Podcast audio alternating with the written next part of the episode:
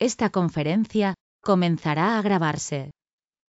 Bueno, muchas gracias a todos. Bienvenidos a esta sesión en directo donde vamos a avanzar bastantes cosas de cómo desarrollar un plan de marketing, pero voy a empezar con la primera sorpresita del día. Em, quiero hacer un experimento con todos ustedes, ¿de acuerdo? No lo hemos hecho hasta ahora en el IEB, o al menos que yo conozca, y como siempre me gusta innovar, vamos a hacer voy a convertir parte de lo que vamos a ver los siguientes minutos, lo voy a convertir en un podcast que subiré en alguna parte, ya veré dónde, no sé si a un Spotify o ya veremos dónde.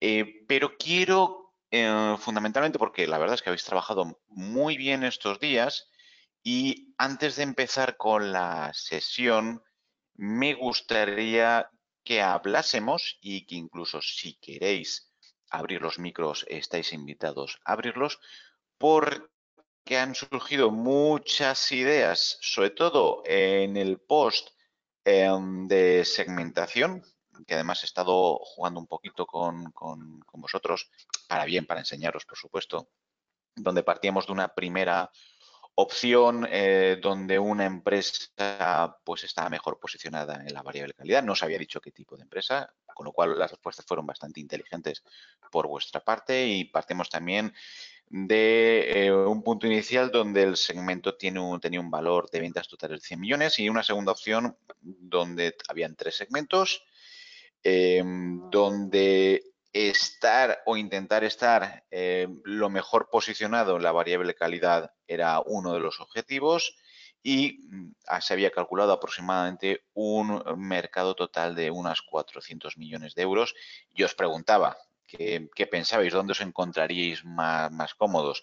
La verdad que em, surgieron ideas bastante interesantes, ejemplos, me gustó mucho, como os puse por escrito, el ejemplo de Enrique respecto al, tiburón. Lo había escuchado alguna vez, pero no lo había leído. Eh, me gustó leerlo atentamente. Y también creo que fue Oscar que dio por aquí, creo que fue Oscar, creo que dio una lección de marketing y dije, bueno, pues nada, me retiro, yo ya creo que puedo pasarle los trastos a otra persona y, que continúe la labor como profesor, de marketing en IEB en los próximos años. Bien, luego volví a plantearos a replantearos y es ahí donde yo quiero abrir la sesión inicial de hoy. voy, a hacer, voy a hacer una lectura por encima de lo que he visto, eh, hacer algunas correcciones respecto a algunos comentarios y si os parece, sin invertir tampoco muchos minutos, pues abrimos micros y os dejaré que comentéis y habláis, porque lo que voy a hacer es, en vez de escribir una respuesta eh, pausada, creo que habéis dicho cosas bastante interesantes y lo que haré es colocar directamente un enlace para el podcast y aquellos de ustedes que mañana vayan, a los que estéis en España, vayáis a, a pasear un ratito, pues lo vais escuchando y, dejaremos este hilo abierto para que podáis interpelar todas las cosas que consideréis. Bien, eh, si queréis abrimos micros, ¿de acuerdo? Yo voy a, hacer una lectura rápida de lo que he leído. Me voy a ir justamente después. Este es, este es lo que había escrito, era Oscar, ¿verdad? Sí, era Oscar, que había escrito muy bien, o sea que está bastante bien, incluso ha hecho referencias pues, hombre, ya ponen aquí a Fon Pascual, ya para mí es, uno de los mejores estrategas de marketing, profesor del IS. Eh, ya falleció, si no me... Sí, sí, creo que ya falleció hace unos años, pero fue uno de los primeros que habló de la estrategia y marketing eh, de una forma bastante eh, combinada. Pero vamos, que está bastante bien los comentarios que hacéis justamente con la información que yo os había dado. Entonces, abría el melón, a ver, bajo un poquito donde lo había, aquí lo había abría el melón y os decía, em, ¿qué os parece? Eh, si en el caso de la primera, de la primera opción, mm, estamos hablando de una empresa de, que quiere meterse o está en el sector de las motos eléctricas, fabricante español, donde el mercado natural es España y los países de la Unión Europea, y en el segundo caso, ¿de acuerdo? Un mercado más competitivo, con más segmentos, eh, con más competencia. Es una marca de vino eh, de mesa español y su mercado está en España y está en México. Os comentaba que en los dos casos el beneficio era el mismo, es decir, me da igual la cantidad que le podéis poner, dos millones, un millón o incluso pérdidas, es la misma cantidad en ambas compañías. En el primer caso, en el caso de la moto eléctrica, el beneficio se produce por el margen de cada venta y en el segundo caso eh, se produce el mismo beneficio que la empresa primera, que la, que la, empresa eléctrica, se produce por la rotación ese beneficio. Y os recordaba que el beneficio es igual a margen por rotación. Y ahí os lanzaba la pregunta, os decía, bueno, em, ¿qué haríais si fueseis inversionistas? yo recibo muchas propuestas de inversión a lo largo del año y me lo preparan. Hay algunas que me las preparan mejor, otros que me lo preparan un poquito peor, pero al fin y al cabo yo al final lo que busco es, eh, a ver, cuánta, cuánto dinero voy a recuperar de la inversión que yo haga y en cuánto tiempo voy a recuperar la inversión y en cuánto tiempo voy a ganar y en cuánto se puede valorar la empresa en un futuro si hubiese necesidad de venderla. Pero en marketing, eh, fundamentalmente una de las cosas que yo, me, que yo me intento fijar y lo podéis hacer vosotros mismos es no salir minuta de la fórmula del margen por rotación. Lo digo porque ahora veremos a alguno de vuestros compañeros que le ha alargado un poquito más, que es cierto, que, estamos hablando de inversión, etcétera, pero en este caso me quiero concentrar en la parte de marketing. Vale, entonces, a ver, Gonzalo, Gonzalo, ah, Gonzalo es el que ha dicho beneficios igual a resultado entre inversión. Sí, estoy de acuerdo, eh, Gonzalo. Vienes del área financiera y tenías ganas de soltarme en la parte financiera. Por supuesto, y la atiendo mm, magníficamente. Ahora bien, eh, si el método resultado por inversión, me voy a equivocar. Desde el punto de vista de marketing, y ahora ya no quiero entrar en la parte de, eh, inversionista puramente financiero. Me voy a centrar en la parte de margen por rotación. Con los datos que os, he dado, es decir, si en ambos casos el beneficio es el mismo, es decir, mm, voy a ganar lo mismo, eh, o, la empresa está ganando lo mismo, y estando en el rubro en la, categoría de motos eléctricas que en la categoría de vinos de mesa. Con lo cual, os habéis ido, yo creo que financieramente hablando, os habéis ido a la parte de inversión. Yo no me quería meter en la parte de inversión. Claro, os he dicho, si fuésemos inversionistas, ¿hacia dónde nos iríamos? Por supuesto. Pero habéis dado por hecho, creo, en muchos de vosotros, que eh, para hacer una moto eléctrica se requiere mucha inversión mucha inversión de equipos, mucha inversión de tecnología. No, una moto eléctrica no requiere mucha inversión, de verdad que no. Una moto eléctrica requiere una, eh, una batería, poco más. Y ahora ustedes dirán, bueno, ¿y entonces por qué eh, Honda no saca sus motos eléctricas? ¿Por qué pensáis que Honda no saca sus, sus motos eléctricas? Porque Honda o Yamaha o cualquiera de las marcas italianas están atadas a la gasolina, están atadas al combustible. Meterse en, una cuestión eléctrica, bueno, más aún, de las únicas grandes marcas a nivel mundial que acaban de cerrar toda su planta de motorización con combustible, os va a sorprender. Seguramente lo habéis leído alguna vez. Venga, a ver quién me sorprende. A ver quién sabe de las grandes marcas, posiblemente sea la marca más icónica del motociclismo, ha decidido cerrar su producción de motos de combustible. ¿Cuál pensáis que es? A ver, ideas. Si queréis abrimos micro, ¿eh? me, gustaría más escucharos porque ya que estamos grabando esto para, convertirlo en un podcast, me gustaría escucharos. Y si no tenéis ningún problema o no tenéis mucho ruido alrededor, pues podemos dejar los micros abiertos. A ver, tenemos mucha gente ahora. Está Enrique, está Gonzalo, Javier, Joaquín, Jorge, Laura, Óscar, Pablo. ¿Queréis abrir micros? Abrimos micros y os atrevéis a discutir conmigo.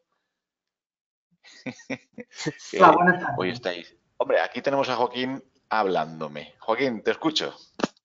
No, me temo que es otra persona. Ah, pues, eh, ah, vale, ahora ya se ha abierto así. Pues no sé si, pues cuando vais a hablar, decidme, em, Eduardo, soy tal. Y así veo lo que, queda registrado. Gonzalo, ¿qué tal? ¿Qué tal, Gonzalo? Bienvenido. Eh, sí es cierto que yo me, iba efectivamente con la fórmula un poco por la inversión y la idea que tenía, efectivamente comparando una moto eléctrica con una inversión en vino, pues a grandes rasgos dices, oye, pues la inversión seguramente en motos eléctricas sea mayor. Por eso simplemente iba ahí. Y referente a la pregunta que dices, la verdad que no tengo ni idea qué marca es la, la que ha cerrado eh, por cuestiones de, pues eso, por por acabarse el tema de dejar el campo de la gasolina. Eh, no es Piaggio, Javier. Mm, Piaggio es una buena marca, pero estamos hablando de la marca más icónica del motociclismo. Más aún, es tan icónica, y creo que con esto os voy a dar una pista enorme, es tan icónica que el ruido del escape que tiene está registrado. Harley Davidson. Exactamente. Los señores de Harley Davidson, americanos, han decidido pasarse a la moto eléctrica ya. Es decir, las las ventas que veáis de, Harley en, en este año serán las que les quede remanentes. Se están pasando ya a la fabricación de moto eléctrica. Mira si lo tienen claro. El resto no. El resto parece que no lo están. Yo lo veo clarísimo. Yo invertiría en moto eléctrica, pero vamos, sin pensarlo. Inversiones más locas he hecho en, tecnología y unas han ido bien y otras Pero Eduardo, una pregunta, una pregunta ahí que a mí me, me, surge. en este tipo de vehículos que se supone que son para hacer grandes distancias en kilómetros, Mm, cómo salvan ese obstáculo, porque claro, una moto eléctrica la tendrás que recargar en algún momento, aunque tenga 400 kilómetros, al final hay momentos en los que la tienes que recargar y te puedes quedar un poco tirado, ¿no? Pues sí, el, justamente hay, un, hay una universidad en Europa, que es la Imperial College en Londres, tiene seguramente el mejor departamento de química, de bioquímica, del mundo. Eh, han estructurado todo el departamento de química y bioquímica para sacar baterías de larga duración. El problema de las baterías va a ser muy claro, pero ten en cuenta una cosita. El peso afecta al, al consumo de la batería. Una moto eléctrica va a pesar muy poco, o sea, casi va a pesar más el hombre que está encima que la motocicleta. Con lo cual, el consumo que pueda tener de la batería mm, 400 kilómetros ya incluso mm, aquellos de ustedes que son motoristas, pocos hacemos ya 400 kilómetros de tiro. ¿eh? Mm. Las espaldas ya no aguantan mucho determinadas posturas.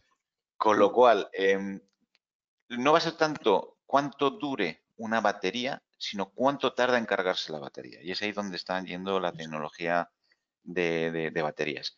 Es decir, si yo voy a un sistema de recarga en cualquiera, eh, electroniera, electroniera, como lo van a llamar en, un futuro, y tardo 10 minutos en recargar la batería, no me va a importar.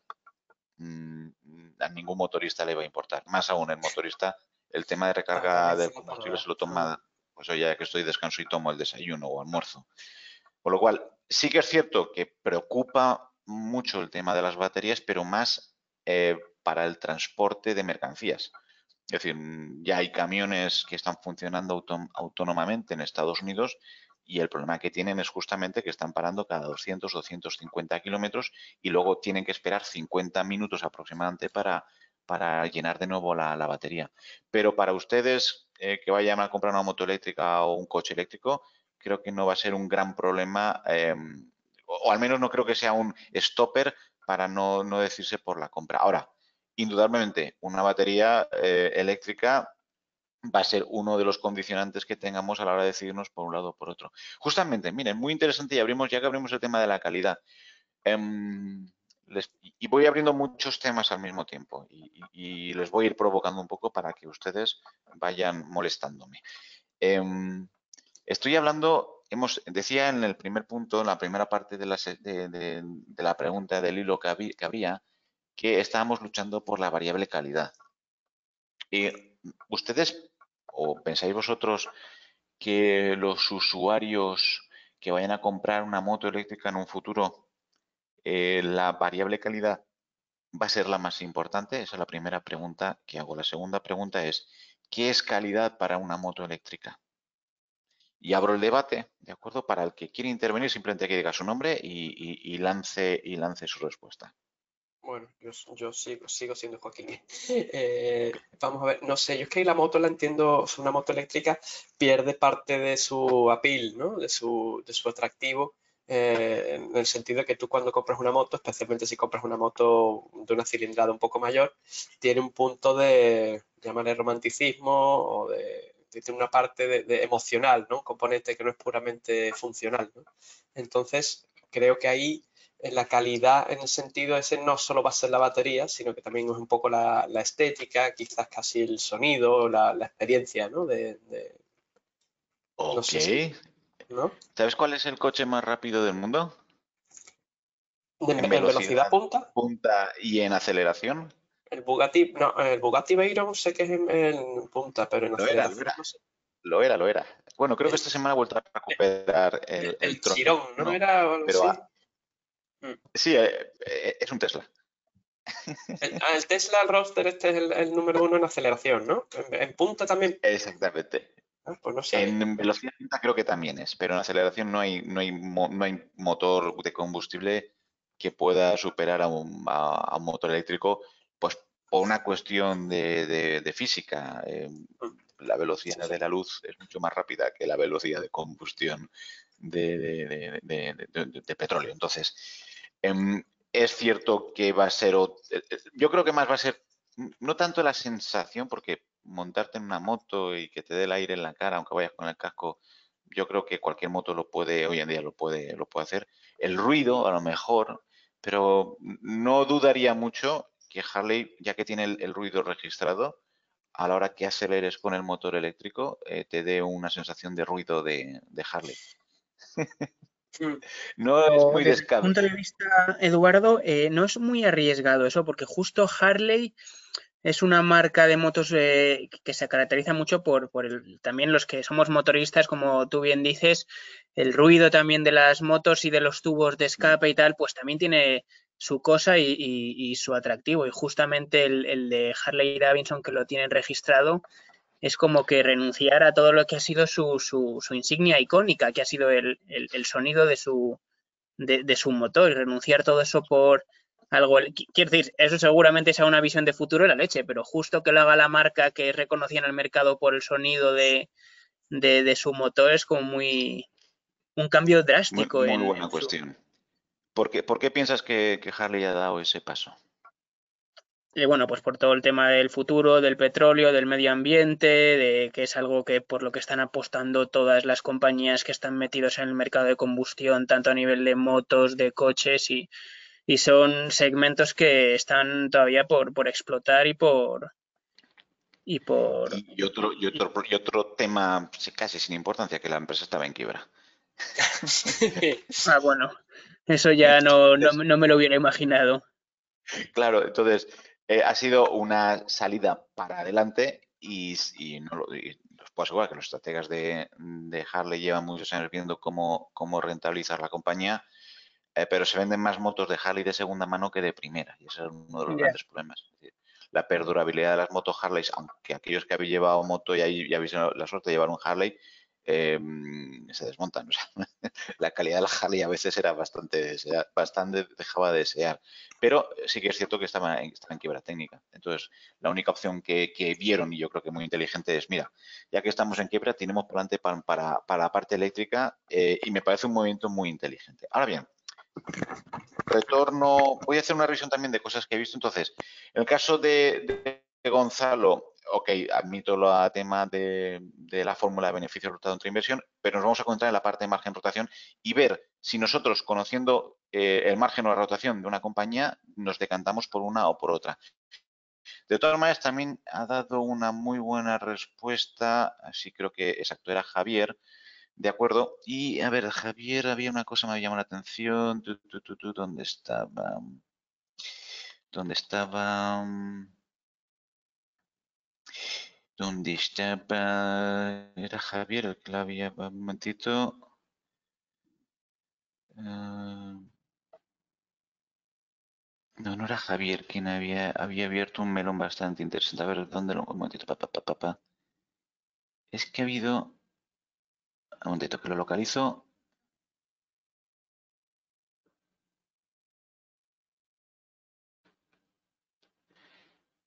Mientras tanto, estoy buscando, es que alguien ha puesto algo y quiero corregirle para no equivocarnos. Eh, Quizás si, aludes al tema lo, está escuchando. es que ha puesto sobre activos. Espérate. Ha hablado de activos. No, no era activos. ¿Qué ha puesto exactamente? es que quería decirle, cuidado, que no, que no, me quiero meter la parte... Un momentito, déjame que actualice, no vaya a ser que lo esté viendo una versión un poco antigua del hilo.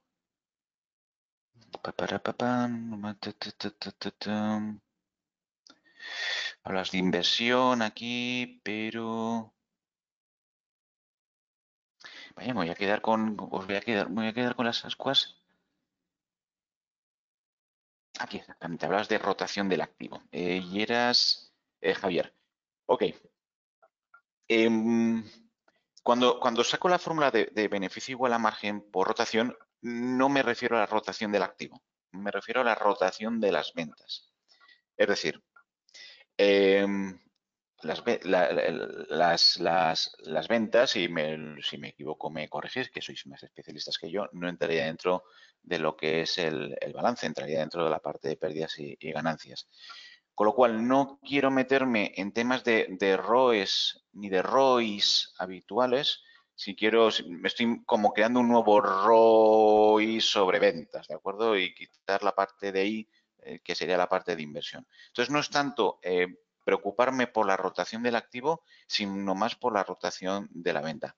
Lo digo porque en ocasiones e, es, muy fácil em, em, hablar de rotaciones y sin querer, como llevamos el, sombrero, lleváis el sombrero más financiero, os vais hacia la rotación de, los activos, mm, me refiero a cómo rotar, es decir, cómo vender más ese producto que estamos fabricando o que tenemos almacenado o si es un producto digital como puede ser un Netflix, cómo eh, hacer que una película sea muchas veces vista. ¿ok? Entonces este era un punto que yo quería sacar. Y luego, también Javier, si me equivoco o la interpretación que yo hago respecto a tu comentario, em, asumes también que se requiere un gran I más D en el desarrollo de las motos eléctricas y yo lo que quiero es sacaros de encima esa, esa mentalidad.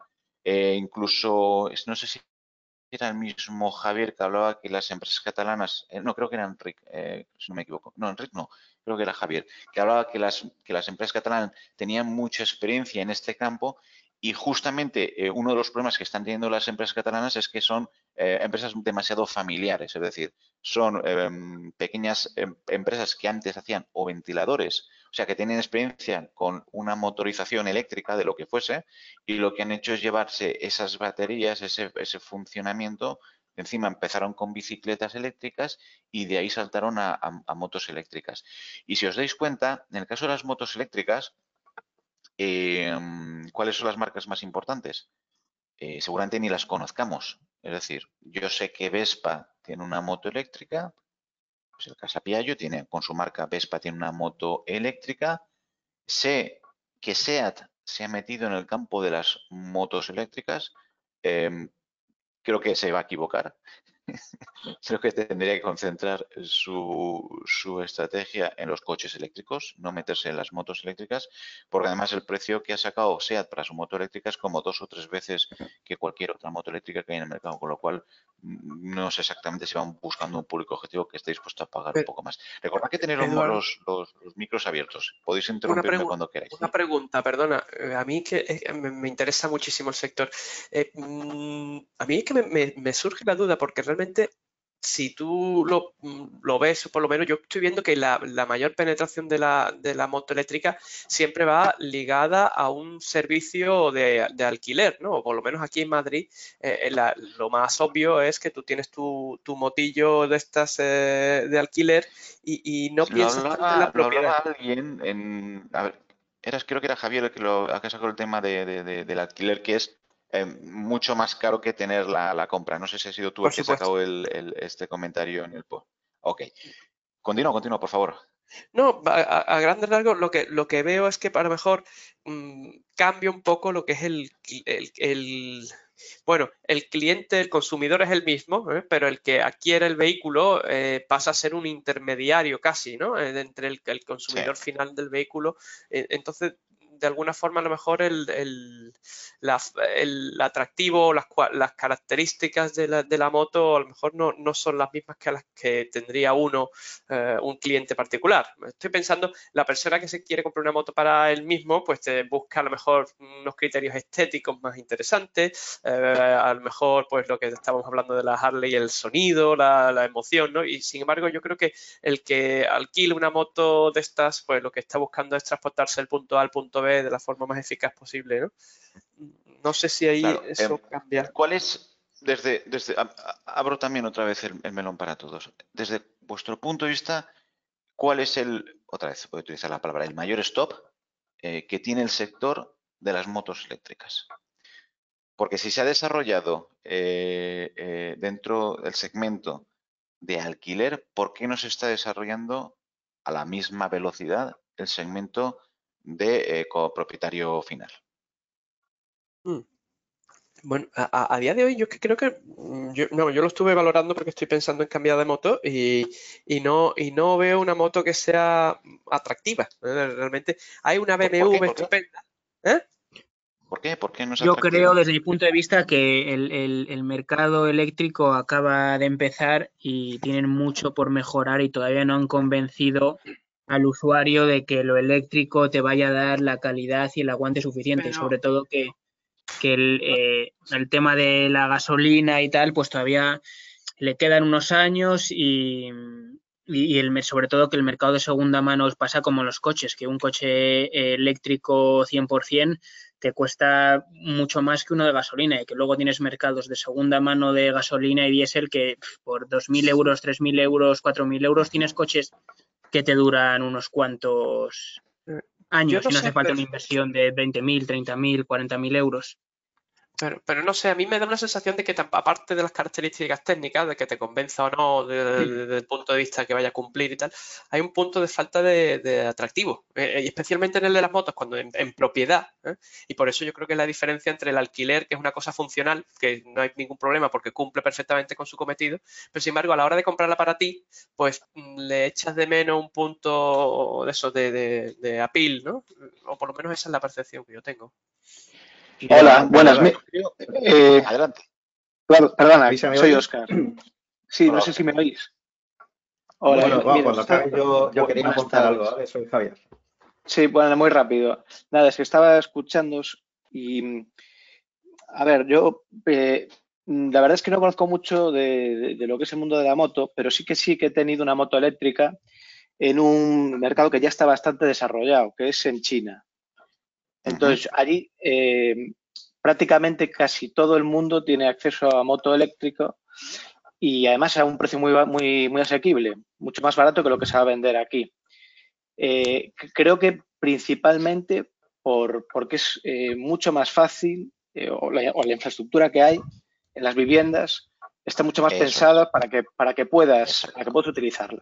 Este es el principal motivo que yo creo que aquí todavía, yo ni me lo he planteado aquí por eso, porque yo ya llevaba tres años utilizando moto eléctrica y, la verdad que yo no había tenido moto de combustión antes, pero es eh, una gozada. O sea, eh, de, hecho, igual mi, mi, razonamiento es que fue totalmente, o creo que estoy viendo que es erróneo, porque pensaba que por donde iba un poco lo que es la inversión, en lo que yo me refería, era, eh, como esto era muy, muy pensado en algo muy barato, en un producto que la batería, pues eso, había que cargarlo todos los días en el, eh, en el garaje, que era una cosa como eh, que demasiado enfocado eso, a darle eh, una mala vida a la batería, pero, pero que es muy fácil de usar, digo, pues a, lo mejor alguien que se, que se decante por, posicionarte en calidad aquí en Europa y en España, pues tiene que darle una vuelta, mucha investigación en cuanto a darle pues un diseño más bonito, a darle pues unas características técnicas que le hagan mm, pues eso, mucho más eh, operativo, eh, que es lo que veía que a lo mejor podía ser la diferencia con lo que yo viví en China. Sí, Javier. Buenas, tardes. Eh, eh, mira, sí, estoy de acuerdo con lo que acabas de decir. Yo creo que todavía no, tenemos accesible toda esa infraestructura para, hacer uso de la, moto eléctrica. El día que llegue a los domicilios, pues este producto sí se podrá eh, generalizar más. Y bueno, yo también lo veo como un sector, un mercado muy reciente, ¿no? hemos empezado con los vehículos, con los coches, Ahora lo más parecido es el patinete, que quien no, se ha, quien no ha regalado un patinete estas navidades, ¿no? A, algún familiar y pues posiblemente el siguiente producto que llegue va a ser la motocicleta. Y bueno, en relación con, lo que comentabas antes, Eduardo, de mi comentario, en, yo lo que me refería con la inversión en I más D es que, bueno, eh, el coste de la batería de hace cinco años eh, no es el mismo hoy ni será el mismo mañana. Luego, posiblemente, eh, con la inversión en investigación, conseguiremos abaratar nuestros costes de producción y, podremos así mejorar incluso más el, margen que, ya teníamos, ¿no? Correcto. Eh, pero me acuerdo mucho de mi querido Ansoff, la matriz que veíamos el otro día. Em, en las características de, las empresas en España, el I más D se nos quedaría un poco lejos, es decir, no vamos a, inventar baterías. sería magnífico que en España o en México, que también tenemos algunos de México, se pudiesen meter en estos lados, pero por ejemplo, en, México, que es un país fundamentalmente petrolero, eh, se, ha caído la economía con el barril del Texas en, negativo. Entonces, y, me, y, vuelvo, y vuelvo otra vez hacia, hacia el caso, ¿de acuerdo? Habéis dicho cosas muy interesantes. Habéis hablado de segmentos, habéis hablado de características de producto, habéis hablado también de precios, ¿de acuerdo? No hemos tocado el tema de la distribución, es decir, damos por sentado que va a ser muy fácil que haya motos en cualquier lado. Mm, pero yo me acuerdo, las motos eléctricas para mí ahora es cuando en el año 90, ¿en qué año fue? En el año 97, 98 tuve mi primer, eh, mi primer móvil. El primer móvil me, aguantó, pues creo que fueron tres años, cuatro años, algo así, porque me costó una fortuna adquirir ese primer móvil y a partir de un determinado tiempo pues tengo móvil cada año. Más aún, em, me lo regalan, es decir, las compañías eléctricas, eh, las compañías telefónicas me lo están regalando. Si se me estropea un móvil, no, ya no lo llevo a reparar directamente o pido otro o si tengo mucha prisa me compro uno en cualquier lado y hasta eso va a pasar algo así con las motocicletas. Es decir, la calidad se va a dar por sentada. Se tendrá ya un conocimiento bastante preciso de, cuánto dura una batería, según el tipo de baterías que, lleve tu motocicleta. Lo sabrás perfectamente porque tu dispositivo móvil te dirá cuánto le falta y cuál es la vida de esa batería. Y luego decidirás si cambias la batería y la sigues utilizando en el mismo eh, en, la misma moto o te compras otra moto porque los precios de las motos, os digo que se va a acercar mucho más al precio de un patinete actual que al precio de una moto de combustible. O dicho de otra forma, si una motocicleta, no, estoy, no estoy hablando de este año ni del año que viene, estoy hablando del 2025, es bastante probable que todos nosotros tengamos una moto eléctrica, bastante, bastante probable, siempre y cuando se dé la circunstancia que las viviendas estén adaptadas para poder cargar la batería. Si no, será eso un gran stopper. Aquí ustedes que vivan en un chalet las tendrán a pares, las motos eléctricas. Aquí ustedes que estén en un edificio em, que no tenga que no tenga garaje em, tendrán que recargarlas en la calle y eso es lo que tienen que hacer los ayuntamientos, facilitar la labor de puesto de postes para recarga y los que tengáis un garaje comunitario, pues tendrá que adaptarse parte del garaje comunitario para,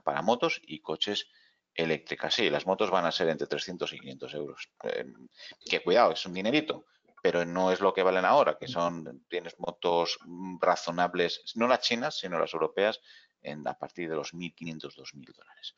Pero bueno, sin alejarnos del... Dime. Digo que al final pues puede que el futuro incluso casi que nos las regalen las compañías eléctricas, ¿no? Y se convierta en, un, producto simplemente para, consumo de electricidad y que nos carguen la factura a final de mes. Mira, e-, ese claim sería magnífico. Es decir, pasaríamos del concepto de propiedad al concepto de alquiler continuo, que es también, mm, ya empieza a ser muy habitual el no tener nada en propiedad, sino el vivir en constante pago de uso de, diferentes bienes, excepto el tema de la propiedad de, vivienda, que en España seguirá siendo muy elevado el porcentaje. Ayer leí una estadística que está en el 74% de los españoles que tienen vivienda propia, eh, mientras en, Alemania es justamente lo contrario, apenas llega al 20% que tiene vivienda propia. Entonces, estamos, estamos forzando al consumidor a, convertirse o a convertirnos en paganinis a final de mes o a principio de mes de los servicios que vamos a, utilizar o con fees mensuales o con eh, pago por uso. Y eso seguramente también vaya a pasar con lo que has. Es decir, yo soy la compañía eléctrica y sería un magnífico reclamo publicitario. Te doy la moto eléctrica, pero tienes que estar, eh, tienes que utilizar mis servicios durante los próximos tres años, ¿vale? Como si fuese un móvil. Y, por ahí irán las campañas de publicidad, pero sin alejarme ninguno me ha dicho que ve más interesante el vino. es decir, cuando habéis escuchado la palabra vino, lo digo porque em, eh, al principio del hilo, muchos me habéis, unos me decían que quería ser las cabezas em, de, ratón, pero muchos os habéis posicionado para ser, para ser las colas del león.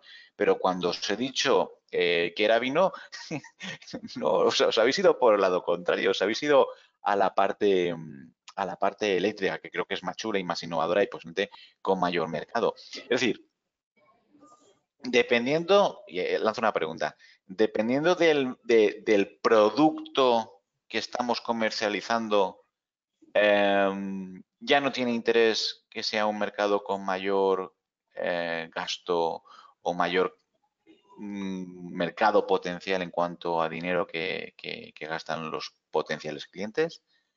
Os pregunto. O sea, enseguida es que me ha hecho gracia. Esperaba que alguno se pelease, pero no, no. En todos os habéis ido a la moto eléctrica y al menos yo he entendido eso, y ninguno os, habéis ido hacia el vino. Cuando a mí el mercado del vino me parece un mercado con un, aunque sea un mercado maduro en cuanto al uso actual, creo que el consumo de vino no va a tener nada que ver los próximos años al que está teniendo ahora la mayoría de, los consumidores. Lanzo la pregunta. ¿Se puede innovar en vino? ahí lo dejo. A ver quién se atreve. Sí, se puede innovar en vino.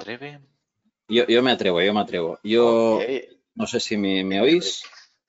Eh, sí, bueno, hay, eh, siendo sincero, no, no he leído la continuación del foro, lancé ahí mi tiburón, el tiburón se quedó ahí nadando, pero perdí un poco el hilo del foro eh, hace un par de días de donde lanzabas esta segunda pregunta de, las motos o el vino. Yo me lanzo por el vino porque, bueno, sin perderme mucho del tema del, del marketing, entiendo que la notoriedad o la, marca es importante. Podemos ofrecer en España mucho más como marca eh, para vino que para motos eléctricas. Es mi opinión. O sea, yo soy un chino y me dices de que España ha lanzado una moto eléctrica y, bueno, yo como chino aquí tenemos 57 empresas que hacen lo mismo.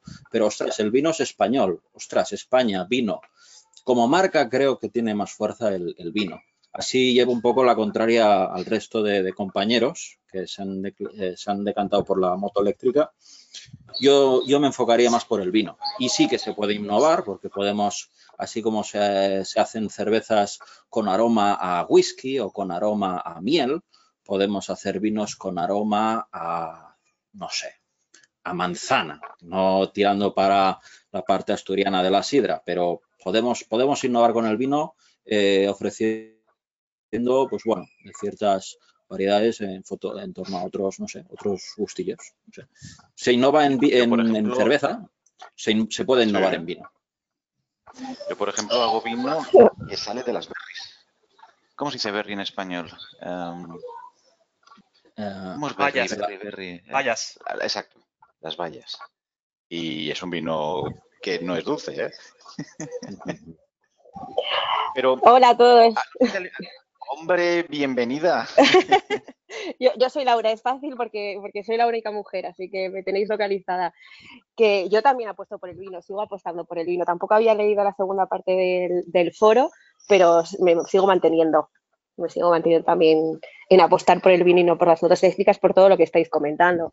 No creo que estemos preparados aún para un mercado de motos eléctricas a nivel individual. Pero, y que quedan años, creo. Ok. me mantengo, me mantengo ahí también, para llevar la contraria. Ya, empieza a aparecer el sector vino. Buenas, Eduardo. Muy buenas. Mira, en el, en el anterior temario que estudiamos el mes pasado, eh, uno de los trabajos que hice yo fue sobre el mercado internacional del vino y efectivamente las perspectivas a día de hoy han estado en pleno auge y a futuro se prevé que es un mercado que siga para arriba. Entonces, lógicamente puede ser muy interesante, efectivamente que sí. Ok, os, mm, quiero hacer una, quiero que, os, que ahora eh, os quitéis el sombrero eh, financiero o, más, más, más numérico y os pongáis otra vez el sombrero de marketing, ¿vale? Y quiero que me hagáis la pregunta a mí. Eduardo, ¿tú qué harías? Venga, ¿quién me hace la pregunta? Y me voy a poner el sombrero de marketing, ¿de acuerdo? ¿Alguien que me quiera hacer la pregunta? Como marketing Eduardo, ¿tú qué harías? Venga, venga, es que no nos escucho. Iba Eduardo, Laura Ok. A mí me daría igual. Y justamente voy a empezar la clase que tenía pensada para hoy. ¿Por qué me daría igual? Pues porque aplicando lo que os voy a enseñar hoy, un día vendo, si queréis ya podéis cerrar los, los micros, a no ser que queráis intervenir en mi sesión en directo.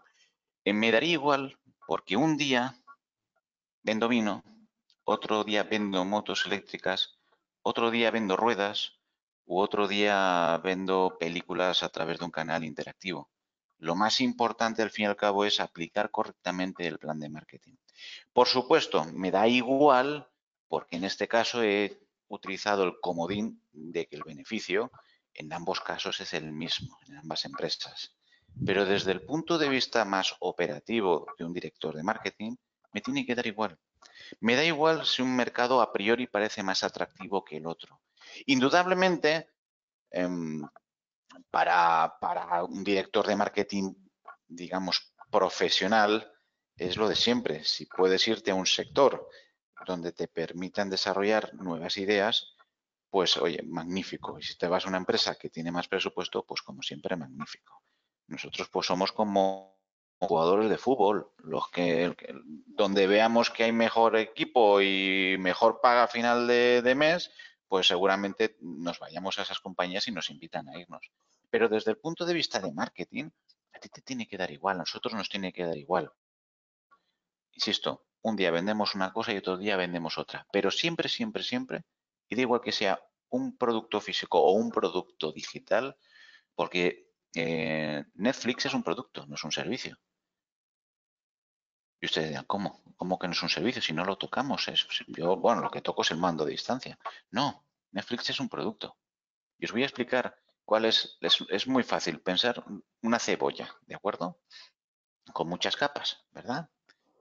El producto es la parte central, lo que estamos comercializando, lo que estamos vendiendo. En el caso de Netflix, es un catálogo de películas. Netflix no es un servicio. No es un servicio porque simplemente no lo podamos tocar. Nosotros no hemos colocado esas películas. Esas películas luego no me las puedo llevar a ningún lado. Las consumo en ese momento y luego mi cerebro se olvida de lo que acabo de ver. Pero sigue siendo un producto. El servicio de Netflix, ¿de acuerdo? El producto de Netflix es las películas en el catálogo interactivo. El servicio de Netflix es, pues, mm, que te permitan pagar eh, a, plago, em, con plazos a, eh, retardados. es que ya ni me acuerdo hablar del, español. Que te permitan em, eh, tener dos cuentas eh, con, el, con, el mismo alquiler. Que te permitan tener una tarjeta, que esa tarjeta la regalas a tu vecino perdón, a tu vecino, a tu familiar por su cumpleaños y tiene acceso a Netflix durante una temporada. Es decir, son todo lo que complementa al producto principal. Por eso cuando escuchéis a un director de marketing que hable fundamentalmente de producto, es que es un director de marketing que tiene las ideas claras. Cuando veáis o escuchéis a un director de marketing que hable de servicios, eh, tenéis un problema dentro de la compañía o, si es de la competencia os tenéis que alegrar porque no tiene claro eh, cuál es la base de todo el marketing. Entonces, ¿voy a vender motos eléctricas? Perfecto. Voy a hacer, voy a aplicar lo que les voy a enseñar en el día de hoy. Voy a vender vino, perfecto, voy a aplicar lo que voy a hacer, lo que os voy a enseñar en el día de hoy. Con lo cual, vamos a empezar con nuestro querido amigo Jean-Jacques Lambert. Recordad, ya hablamos de él la semana pasada, em, pero voy a desarrollar mucho más una estructura de, plan de marketing sobre la base de lo que él nos comentaba, pues que hablaba de un análisis de los mercados, un análisis del atractivo, un análisis de la competencia, establecíamos un análisis de AFO, Em, parece mentira, pero el DAFO sirve. Lo que pasa es que hay que utilizarlo bien. No os voy a hablar del DAFO porque os habrán dado ya la tabarra con los DAFOs por arriba y por debajo. Ya sabéis perfectamente lo que es un DAFO o un FODA. Hacemos un análisis producto-mercado con nuestro querido Ansof, analizando mercados y productos. Normalmente las empresas que estamos en países más de servicios, entre comillas servicios, Fundamentalmente lo, que podemos hacer es vender más, vender más lejos y vender a nuevos segmentos. No tenemos más márgenes. Si estamos en empresas em, como las farmacéuticas o de alta tecnología, nos podemos ir al I más D.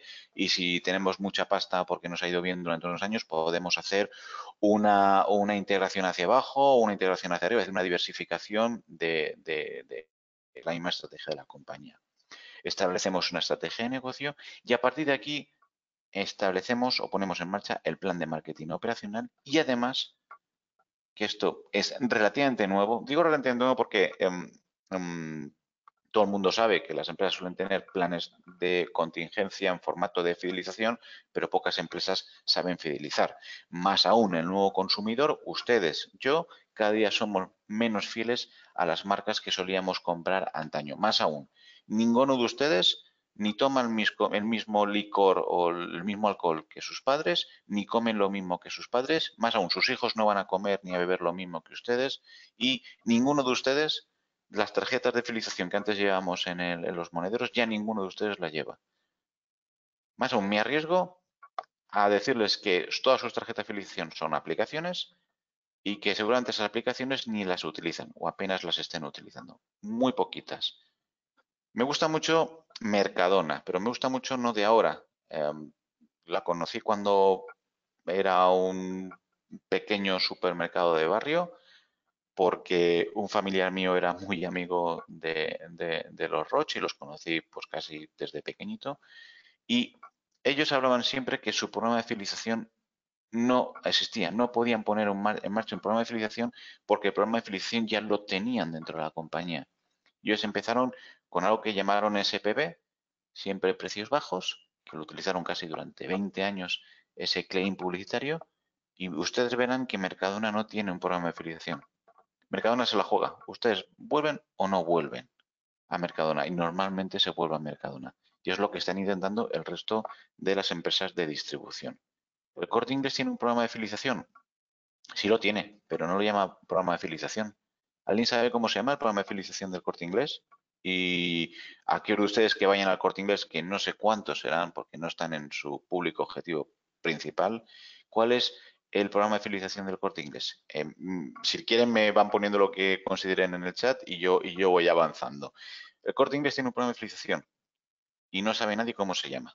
Yo solo voy a enseñar hoy cómo se llama el programa de, de marketing y todos ustedes lo utilizan, aquellos que vayan a comprar. Efectivamente, Laura, es la tarjeta del corte inglés.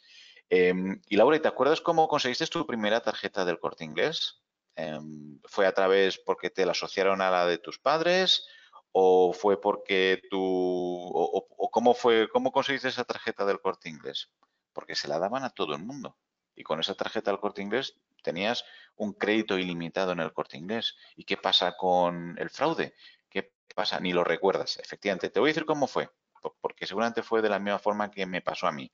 Yo, mi primera tarjeta de corte inglés eh, estaba asociada a la de mi madre. La segunda tarjeta del corte inglés directamente fue un atraco del corte inglés en uno de los centros comerciales. Había, durante unos años, había un montón de, señoritas, porque eran principalmente señoritas, las que tenían un pequeño stand a las entradas de los, eh, de los parkings y no salías, no entrabas en el corte inglés sin que, te, sin que tuviesen los datos para darte en ese mismo momento la tarjeta del corte inglés. Más o menos muchos de ustedes la, consiguieron así. Entonces, en el plan de marketing ya tenemos que considerar la parte de la parte, la parte relacional, la parte de fidelización. Les voy a dar, les voy a hacer dos preguntas, ¿ok? Um, pónganme lo que ustedes consideren en, en el chat o si quieren abrir micro, están invitados a abrirlos. ¿Cuánto estarían dispuestos ustedes a pagar por un cliente nuevo? ¿Cuánto estarían dispuestos ustedes a pagar para que ese cliente vuelva a comprar en su, en su tienda? ¿Vale? Mientras se lo piensan y me van poniendo lo que quieran en el chat, voy avanzando. Entonces, en la parte del plan de marketing eh, operacional, siempre va a ser en este orden, este orden es la clave. Las 4P, las famosas 4Ps, la parte de producto, comunicación, distribución y precio, y en la parte de marketing relacional estamos hablando de servicio, de condiciones, accesibilidad y contacto. Dice Enrique, dependiendo de cuál sea el precio de venta al público, eh, vale, me, te compro parte del argumento. Joaquín dice, depende de lo que se venda y el margen del mismo, te compro parte del argumento. Bien, me lo estáis poniendo muy fácil, voy a rematar un golazo por toda la escuadra. Dice Enrique otra vez, prefiero destinar mil euros por cliente para vender un chalet. Bien. Ok, ok. Si queréis hacer una cosa, en vez de ir escribiéndome mensajes como si estuviésemos, en el WhatsApp, que me voy a volver loco y el sistema de chat de, GoToMeeting es un poco rústico, ponerme una, estructura, una idea por mensaje. No me escribáis cinco mensajes al mismo tiempo, que los voy a leer todos y así no me vuelvo loco yo intentando hacer un seguimiento de vuestros mensajes.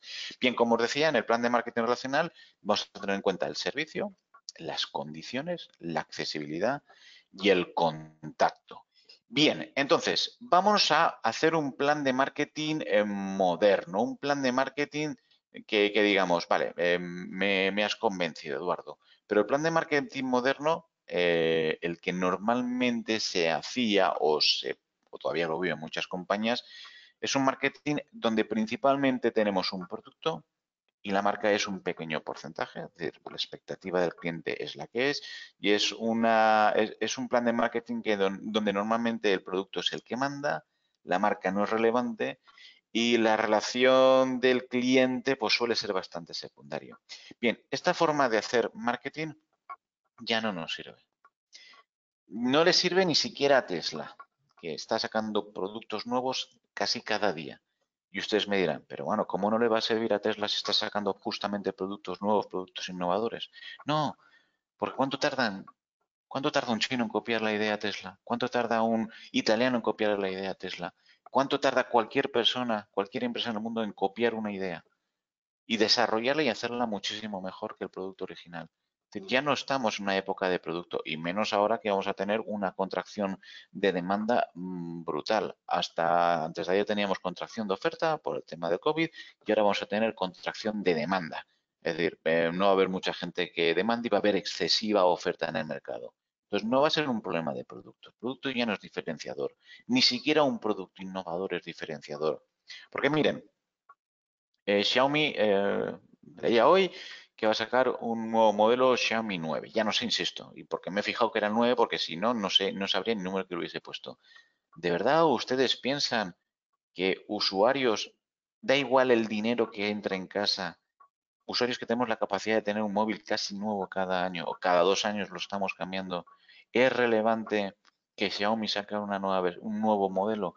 No es relevante, ni siquiera para iPhone, ni siquiera para Samsung. No tiene ya ninguna ¿Qué? Que en vez de tener tres cámaras tenga cuatro cámaras y en vez de ser a 13 megapíxeles las tiene a 200 megapíxeles. Bueno, lógicamente sacas un nuevo producto, lo vas a desarrollar. ¿Cuánto va a tardar tu competencia en sacarte lo mismo a la mitad de precio? Con lo cual, tenemos que evolucionar esta forma de desarrollar el marketing a un marketing mucho más moderno. Por supuesto, tiene que haber producto, tiene que haber un producto y además, como comentábamos la sesión pasada, la calidad ya la damos por, por, dada en la mayoría o en, todos los países donde nos encontramos. Más aún, un producto que yo puedo, yo puedo comprar en el mercado mexicano aunque sea un producto mexicano, ¿cuánto creen ustedes que lo voy a comprar, voy a tardar en comprarlo en un mercado español? Nada. Lo que tarde el avión en cruzar el Atlántico, lo que un distribuidor lo quiera importar, lo que yo como exportador lo quiera llevar a ese mercado. Con lo cual, el producto, importante, por supuesto, pero están, están muy indiferenciados. Yo ya no reconozco la diferencia entre un producto y otro. Váyanse a un lineal de cualquier supermercado. Váyanse a la parte de eh, Conflex, ¿de acuerdo? De, de productos de desayuno. Hay 50 marcas iguales. Vale, usted me dirá, no, es que unos son más nutritivos que otros. El 99% de los consumidores no miramos la parte de nutrición. Por supuesto que habrá algunos productos que tengan unas características que se intenten diferenciar, pero el proceso de decisión de un consumidor es en 0,3 segundos. Ahí no va a mirar si tiene más, calorías, si tiene más azúcar o si es un producto no, va a ser un problema de diferenciación. Y los productos hoy en día, cuando tú crees que estás diferenciado, te sale un producto de la competencia mejor. La marca, claro, la marca empieza a coger su, su, su ancho de banda suficiente, su importancia. No se me ocurriría a mí, y digo a mí particularmente, con la capacidad que tenemos de hacer comunicación en cualquier parte del mundo y, de una forma rápida, y lo veremos con la parte de marketing digital, de marketing interactivo, no se me ocurre a mí intentar vender un producto sin haber hecho antes algo de branding, algo de comunicación de marca, algo relacionado con mi intención de posicionarme con mi nuevo producto en un segmento adecuado con, con, una imagen de marca diferente a la competencia. Le tenemos que dar importancia, pero como ven, tampoco le doy mucha importancia. Em, venga, pregunta para ustedes. Eh, ¿Cuántos de ustedes saben el tipo de rueda que llevan en sus automóviles? ¿Saben la marca? Venga, el que lo haya cambiado la semana pasada, seguro que sí, pero la mayoría de ustedes ni se acuerdan qué marca de, de, rueda tienen. Y hay cuatro o cinco en el mercado. No tienen ni idea. Bueno, pues sí, la importancia de la marca va a ser en ese proceso justamente de comprar. Pero una vez que lo hemos comprado, seguro que la siguiente marca de coches que ustedes, perdón, de coches, de, de ruedas, si tienen necesidad, no le van a dar un proceso diferenciador a la marca. Seguro que no. Cuidado tampoco al precio exclusivamente. Con lo cual vamos a algo que tiene que ir agarrando cada vez mucha más fuerza. La relación con el cliente tiene que ser proactiva. Benditas redes sociales. Nunca he visto a tantos consumidores cabreados en un mismo sitio. Cuando una marca lo hace mal, bueno, bueno, bueno. Las redes sociales se convierten en auténticos campos de batallas donde los social media managers se convierten en una especie de Rafaeles Nadales devolviendo las pelotas que les llegan lifteadas. Quejas de los clientes, por supuesto. Y que además hay que responder. Y hay que dar respuesta. O no. A lo mejor no. Hay marcas que nos cargamos a los clientes porque hay clientes que no nos interesan.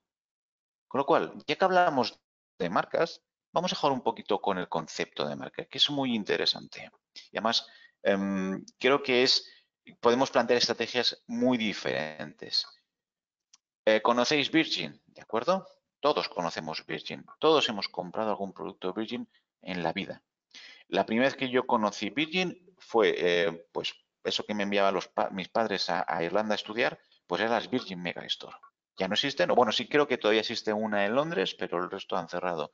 Y el único sitio, eh, un concepto de gran supermercado fundamentalmente de, cassettes, los incipientes CDs. Cuidado, no me estoy diciendo muchos años, eh, que esto fue antes de ayer. pero, pero Virgin consiguió posicionar su marca alrededor de servicio al cliente y calidad. De, sí, la que tienen liada en Cruzcampo, y espérate. La que tienen, eh, la, que tiene en, en Cruzcampo, eso por, ya se me está yendo el al cielo. Virgin asoció un, una forma, Virgin metía discos. Todo el mundo había una, había una pequeña tienda de discos en, todos los barrios de España y de, y de México, o al menos de las grandes ciudades. Virgin acabó desapareciéndolos. La gente agarraba un avión, se iba a alguna de las Virgin Megastore que había eso, fundamentalmente en Reino Unido y en Irlanda y se traía maletas y maletas de música. Pero no porque fuese más barato. No porque no pudieses conseguir esa música. Bueno, había música que no podías conseguir en otras partes del mundo, eso es cierto. Pero fundamentalmente era la atención al cliente. Desarrollaron un incipiente CRM, ni siquiera le llamaban CRM, que le permitían a Virgin hacer un seguimiento de sus clientes. ¿Qué ocurre? Pues que Virgin empieza a funcionar, empieza a ganar dinero y pues su presidente, una persona interesante, aunque no la tendría como amigo, empieza a diversificar su negocio en multisnegocios. ¿Y qué es lo que hace? Utiliza la expresión Virgin en un montón de actividades. ¿Saben que Virgin también vendía ropa, perdón, vestidos de novia? Vestidos de novia Virgin. Pues sí, se una temporada vendía ropa, perdón, vestidos de novia. Virgin y ponía la marca Virgin en el vestido de novia. Pero lo más interesante de Virgin es, miren, em, yo lo que quiero es mantener la expresión Virgin en todos mis productos, en todas mis compañías, en diferentes sectores, desde compañías aéreas, que es ahora donde más dinero ganan, hasta, em, em, ¿cómo se dice?, casinos en medio del desierto americano, pasando por bebidas energéticas. Eh, sí, una novia Virgin, sí, tiene todo su sentido. Em, hasta eh, juegos de ordenador, eh, aplicaciones, etcétera. Y hasta una, una división que tienen de cosméticos. Ok, pero si se dan cuenta, lo único que queda o es invariable en todas las empresas que llevan la expresión Virgin es la forma de escribir Virgin. El resto han adaptado la marca, lo que rodea a la marca, lo han adaptado según sus necesidades.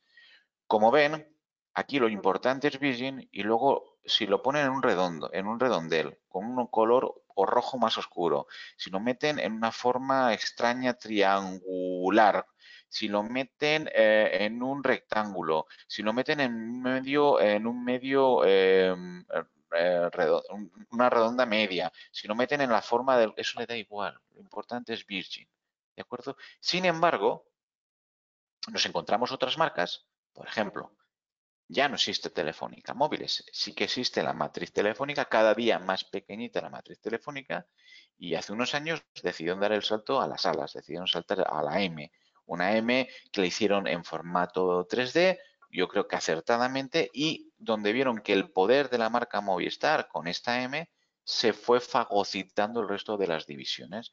Más Telefónica utiliza muy a menudo una estrategia de acordeón, es decir, cuando mete en valor alguna de sus divisiones, la saca a bolsa, ¿ok?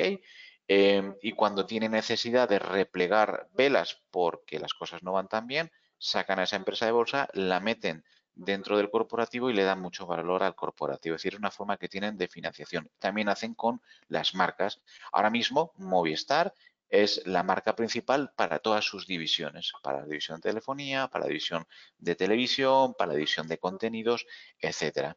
Sin embargo, hay otra compañía de telco, como puede ser Vodafone, que se mantiene con el botoncito de Vodafone en los últimos años. No lo ha variado para nada, no ha variado para nada la, la, forma de escribir o Vodafone, una marca que a, que a principios del siglo, la, la década a finales de la década pasada em, era la empresa más importante del mundo, o al menos a nivel europeo, y que ahora mismo no tiene ni la mitad de capitalización de la que tiene Telefónica y eso que ha sufrido un montón en estas últimas semanas.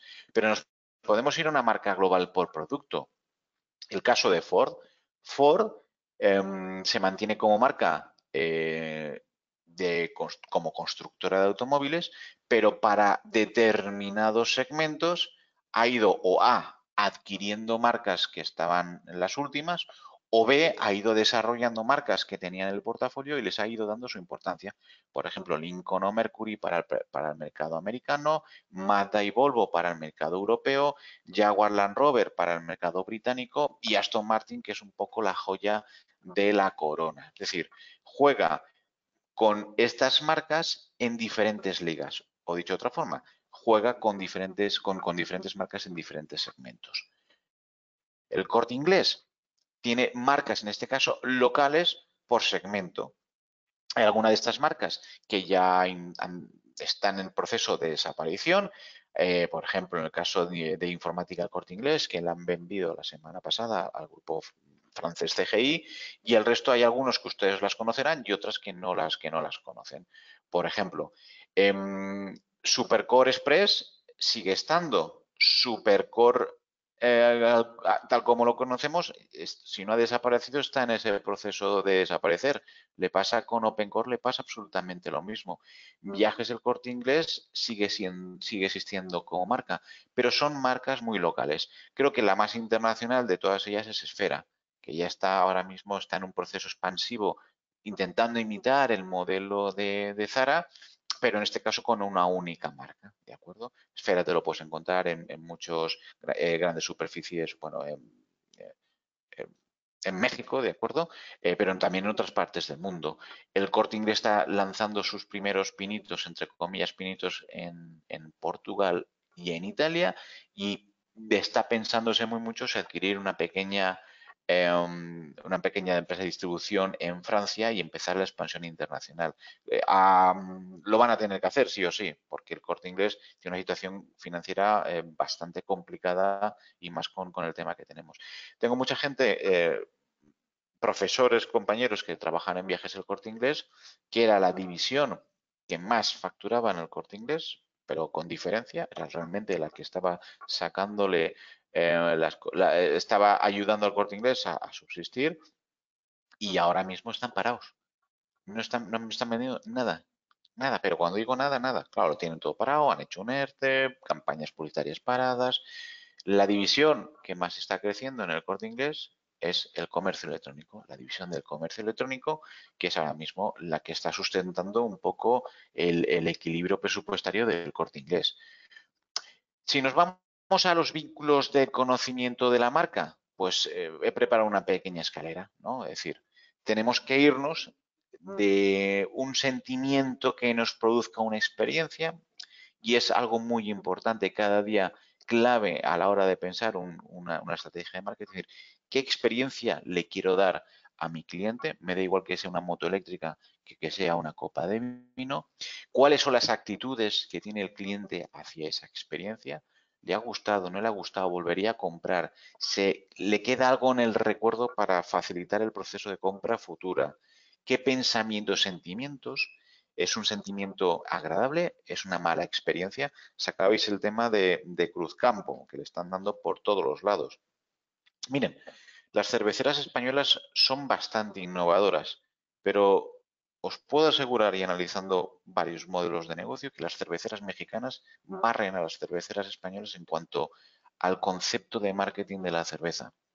¿Saben lo que ha hecho ahora Grupo Modelo eh, justo aprovechando el tema del COVID? Está vendiendo agua en las mismas botellas de cerveza. Cuidado, ¿eh?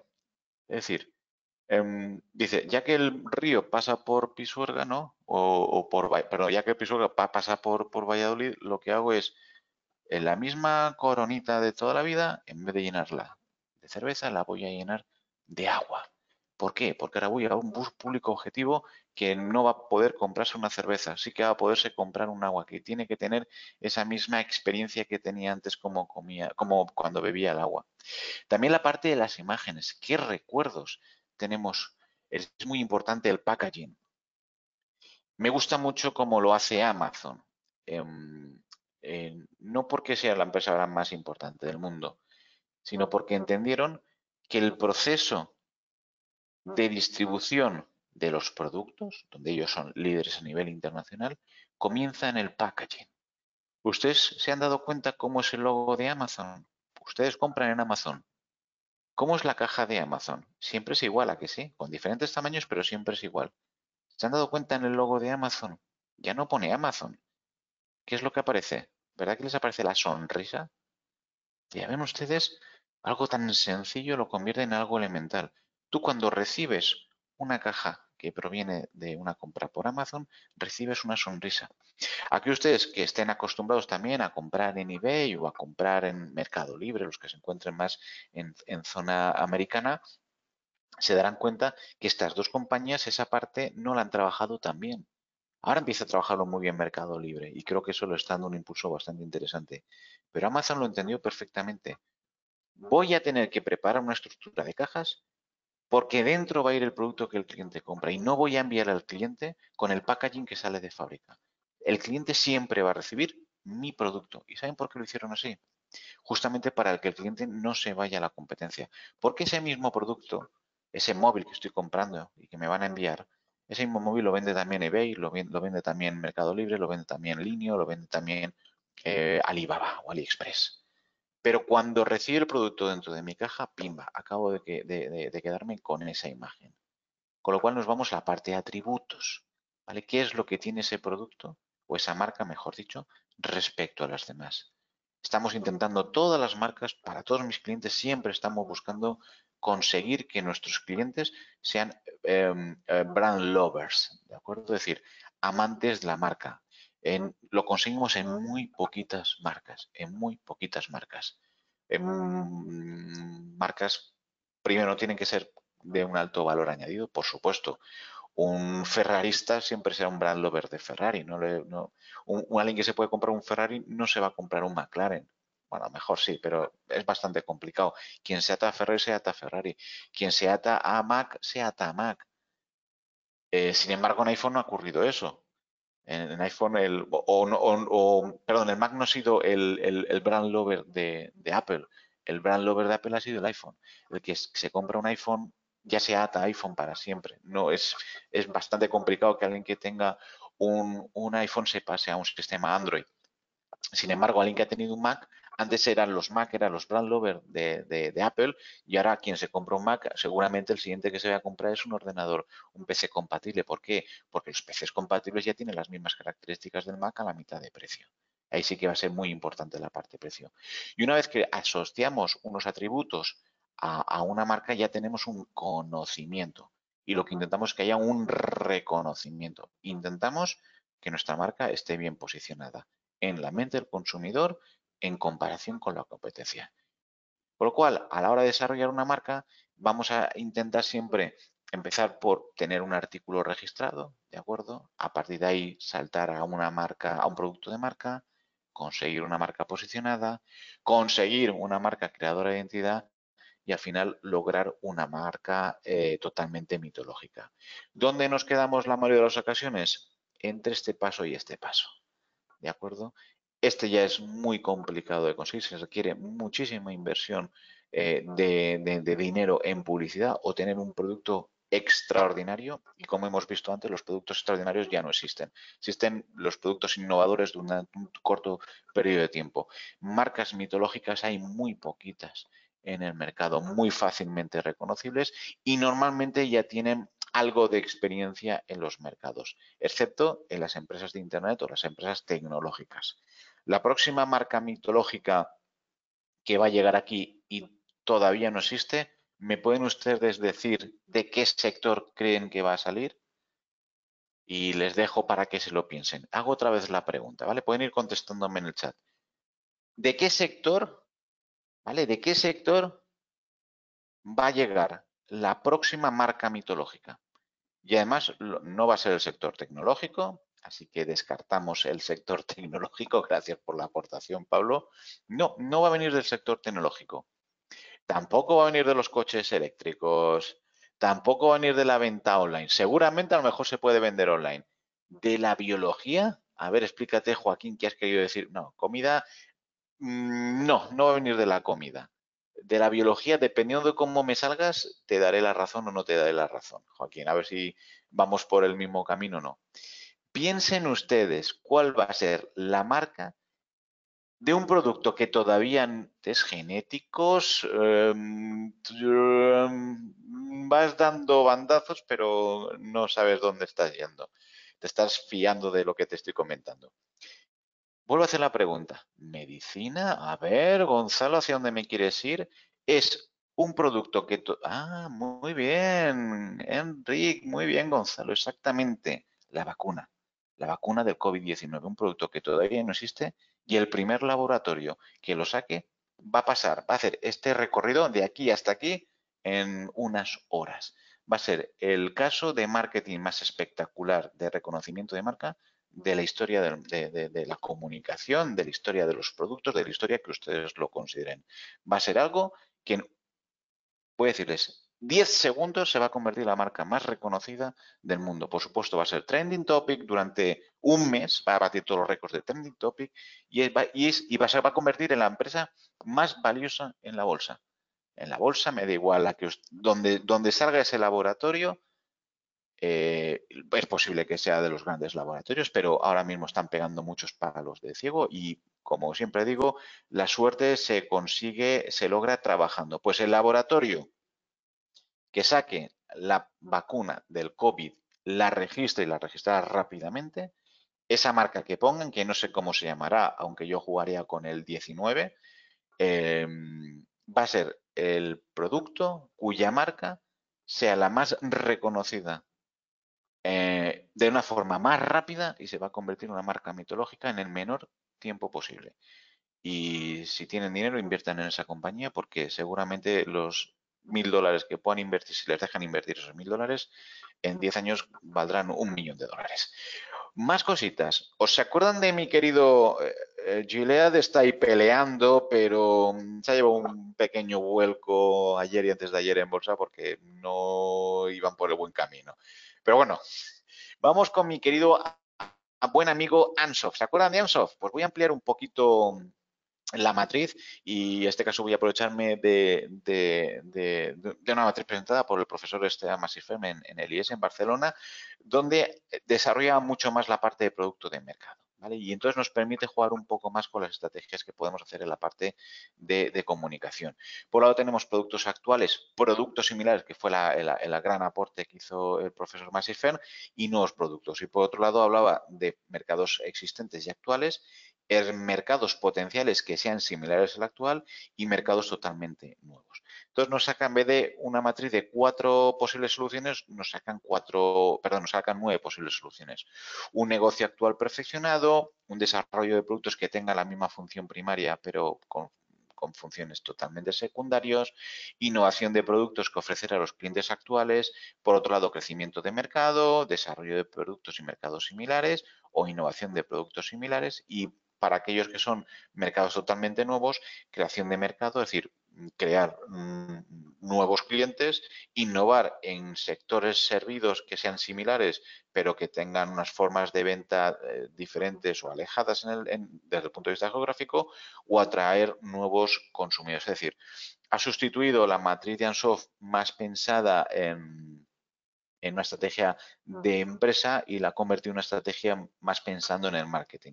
Yo creo que es bastante interesante, pero aún así eh, siempre va a ocurrir, o al menos en los, países donde nos encontramos, eh, vamos a salir de un negocio actual y el único, los dos únicos recorridos que vamos a tener principalmente es ir hacia abajo, es decir, del negocio actual pasar al crecimiento de mercado y crear nuevos mercados, o hacer una especie de diagonal, ¿no? Desarrollo de productos en mercados similares, ¿de acuerdo?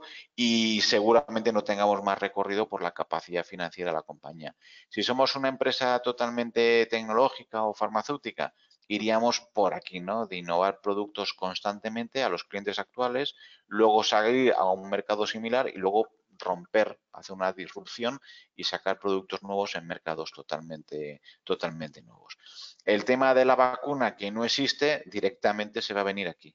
Y entonces va a ser de los pocos casos que supongo eh, eh, se desarrollarán business case para estudiar en, en, MBAs futuros de cómo un pequeño laboratorio pasó de estar en un pueblecito de Suiza o de un pueblecito de la Alcarria, porque ahora mismo puede sonar la flauta en cualquiera de las dos situaciones, y convertirse en la empresa más importante em, en cuanto a capitalización bursátil en apenas unas horas. Porque no lo duden, el mercado potencial de una vacuna del COVID-19 ahora mismo son 7.000 millones de personas. Entonces, aunque lo pongan a un precio de 20 dólares, pues estamos hablando de mucho dinero y, como tendrán la patente, cuando salga el COVID-20, porque el COVID-20, ya tendrán la base para tener una nueva vacuna y una nueva y una nueva exacto y una nueva vacuna en un producto eh, que tenga que cubrir algunas de las necesidades que puedan surgir. Entonces ahí va a estar interesante. Entonces, ¿qué figuras operan en el mercado? Ustedes ya las saben, ¿vale? El consumidor, que puede ser el usuario o no, el comprador, que puede ser el usuario o no, el prescriptor, que puede ser el comprador, usuario o no, o el, revendedor. Piensan ustedes en juguetes infantiles, el usuario es el niño, el comprador es la mamá o es el papá, el prescriptor puede ser el abuelo eh, principalmente o la televisión y el revendedor pues puede ser cualquiera de las tiendas que nosotros estamos adquiriendo. Entonces, teniendo en cuenta lo que hemos visto hasta ahora, me siguen faltando piezas en este puzzle. Voy a adelantarles otra pieza, que sería la parte de por qué compra el usuario, cuáles son los móviles de, compra. Entonces nos encontramos dos tipos de móviles, los móviles primarios, es decir, aquellos que los tenemos interiorizados y que no nos damos cuenta. Hay algunos de estos elementos que tenemos aquí que se van a repetir en los móviles, los móviles secundarios. ¿Cuál es más importante de uno o de otro? Bueno, va a depender del producto. Pero estamos de acuerdo que cuando hablamos de móviles primarios, pues principalmente que, sea un producto seguro. Seguro tanto en cuanto que no nos vaya a hacer daño, y eh, primero que no nos vaya a hacer daño y segundo em, que no, no se vaya a estropear a la primera de cambio, que produzca riqueza, que nos dé curiosidad, que sea un producto cómodo. Muchos productos los compramos por solidaridad y en nuestras sociedades mucho también por imitación salud, es decir, que, cubra la parte de salud, que no nos, que nos perjudique, que cubra las necesidades del yo, que son cada día más poderosos, la parte de satisfacción, autoexpresión o donación, o ese deseo. Y en cuanto a secundarios, como digo, hay algunos que se repiten, la parte de rendimiento, comodidad, estética, utilidad y seguridad.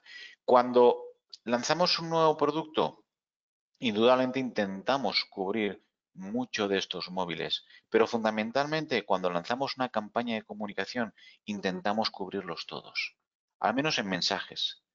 Eh, la utilidad del secundario eh, no es como la del primario. Es decir, si yo intento que si hay un producto que solamente cubra estas razones secundarias, estaré, estará llamado al fracaso. ¿De acuerdo? Principalmente tiene que cubrir todas estas necesidades. Estas necesidades, insisto, las llevamos en el ADN. Somos animales ya de costumbres y, excepto que evolucionamos como consumidores, la parte interna, de ese ADN de consumidor es siempre el mismo y en cualquier parte del mundo. Una necesidad de salud en China es la misma que yo puedo tener en Europa o que puede tener un canadiense. Siempre van a ser igual. Además, son tratados internacionales, es decir, esto nos sirve en cualquier país. Ahora me dirán ustedes, ¿en, algunas partes de África? No, indudablemente. En la parte de, de, necesidad del yo en África, en algunas partes de África, de acuerdo, la África más profunda o menos desarrollada, principalmente lo que quieren es tener seguridad. no tanto el deseo de, no, pues el deseo es lo mínimo, lo que quiero es poder eh, utilizar ese producto para que mi familia coma, para, para arar o para poner en marcha algo que me permita tener un sustento familiar. Entonces, el proceso de decisión del consumidor, pues más o menos tiene esta escala. Una reacción, una evaluación, un proceso de compra, la decisión, alternativas o selección de las alternativas, eh, a partir de una definición del problema que va cubriendo la parte necesitada, la parte de las posibles soluciones, el proceso de compra y luego, interesante, la parte post-compra. Un cliente no acaba cuando terminamos entregándole el producto. Un cliente acaba cuando el cliente decide ya no ser un cliente. Y normalmente un cliente decide no ser cliente no en estas fases, no en estas tres. No, decide ser un cliente, dejar de ser un cliente justamente aquí. ¿Cómo lo estamos tratando después de que haya pagado? Y nos pasa a todos, al menos en los países desarrollados. Si estamos en una situación de crisis o que falta un producto y carestía, olvidados de la reacción post-compra. Lo que queremos es comprarlo y ya está. Pero en sociedades avanzadas, en sociedades de consumo, en sociedades de sobreexceso de oferta, al final dejamos de comprar en un futuro a esa compañía justamente cómo nos han tratado después de haber adquirido el producto. Piensen ustedes lo siguiente. Eh, eh, ustedes han comprado ya, a lo mejor su primer coche, incluso ya habrán comprado más coches. ¿Cuántas veces han comprado la misma marca? Hay estudios, excepto los compradores de Mercedes o BMW, el resto de los compradores suelen cambiar de compra en, la siguiente, en el siguiente coche. Y estamos hablando de BMW o de Mercedes, que son productos con con un precio un poco por encima de lo normal. Pero ya han sacado productos, han sacado automóviles que cubren absolutamente todo el ciclo de vida de un consumidor. Desde el recién licenciado que tiene algo de dinero y se mete en un Mercedes Serie A pasa un Mercedes Serie B, pasa un Mercedes Serie C, etcétera, y pasa lo mismo con un BMW que empieza con la Serie 1 y acaba en la Serie 7. Lo tienen muy en medio. El resto de las marcas no tienen esa capacidad de brand lover como ha conseguido BMW y como ha conseguido, eh, como ha conseguido Mercedes. Cuando hablamos de marketing mix, bien, lo de siempre, en el mismo orden. Producto, promoción o comunicación, distribución o plaza y precio. Dentro de producto, cuáles son las características del producto, nombre de la marca, la parte de packaging, el servicio y la garantía.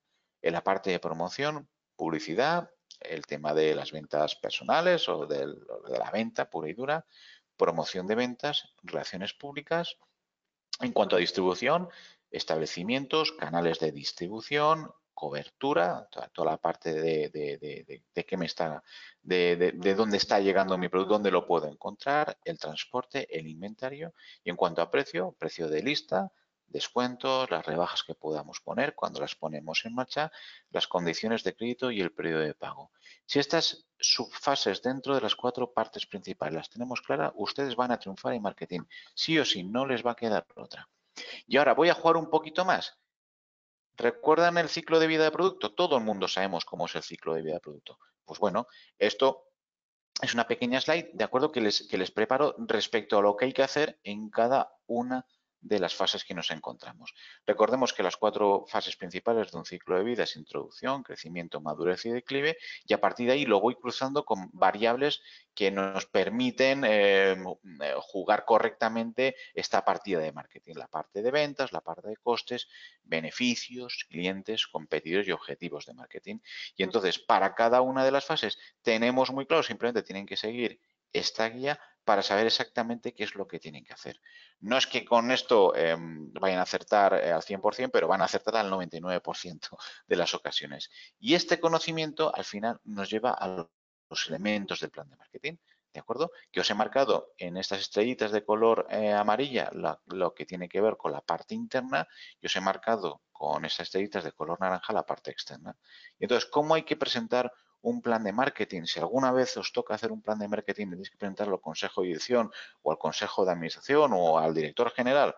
Pues primero un resumen ejecutivo, qué es lo que vamos a conseguir, cuánta pasta estamos pidiendo, porque si no, no van a pasar de la primera hoja. Luego describimos la compañía o los productos que vamos a poner en marcha, el plan o el enfoque estratégico basándonos en la parte en la parte de conocimiento de la competencia, de segmentación. Aquí ponemos exactamente cómo es la segmentación y qué está haciendo nuestra competencia. Le describimos una situación o cómo vemos nosotros las cosas.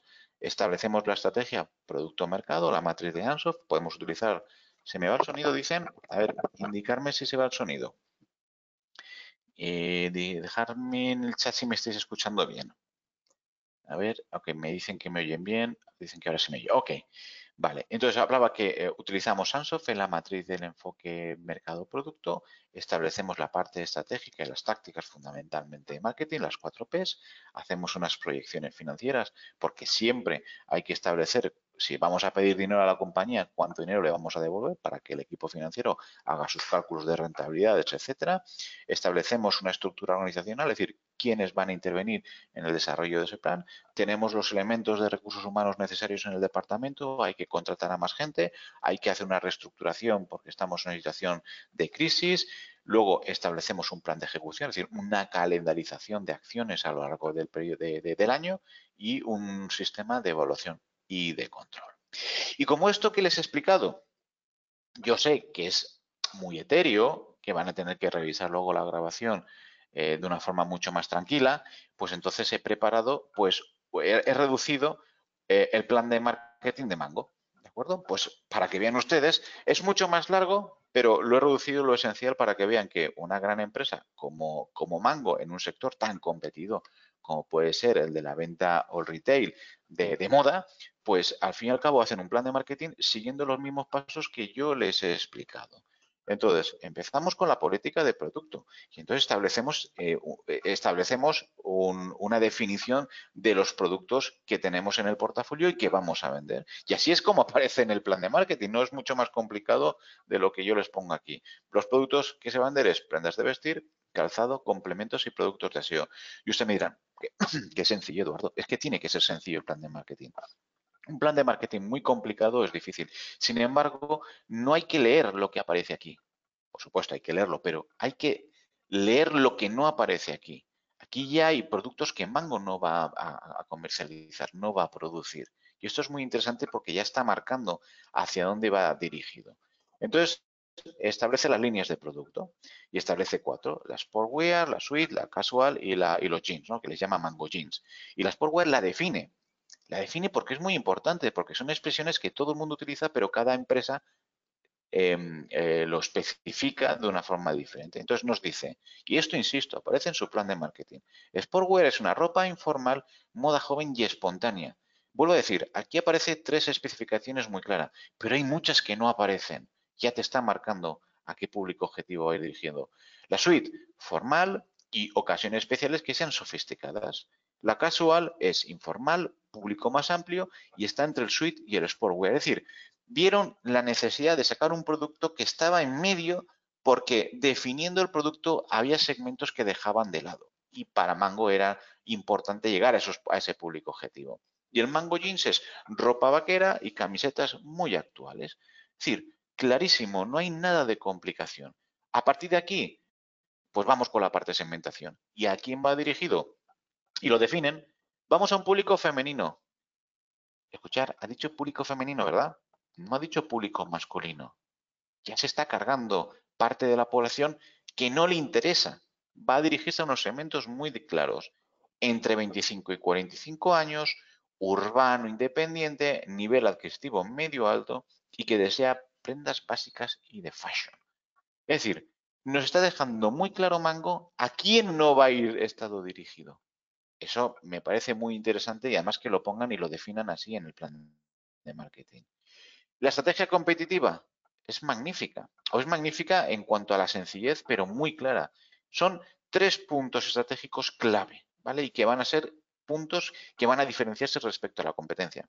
Primero, una innovación y permanente lanzamiento de nuevas colecciones. ¿Verdad que esto le suena mucho a Zara? Absolutamente, van con una estrategia muy similar.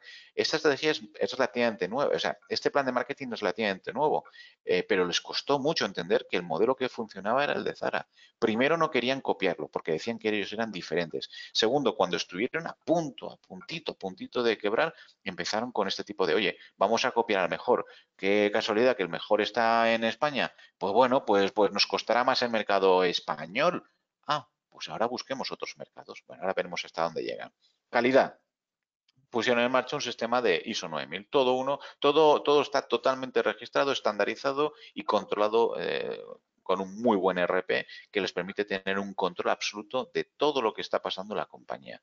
Y a partir de ahí empiezan la segmentación internacional por área geográfica. Es decir, no puedo luchar directamente contra Zara, voy a ver si mm, acompaño a Zara veo lo que hace Zara y donde abre Zara yo abro al lado. Pues es una estrategia buenísima, mientras financieramente la pueda mantener.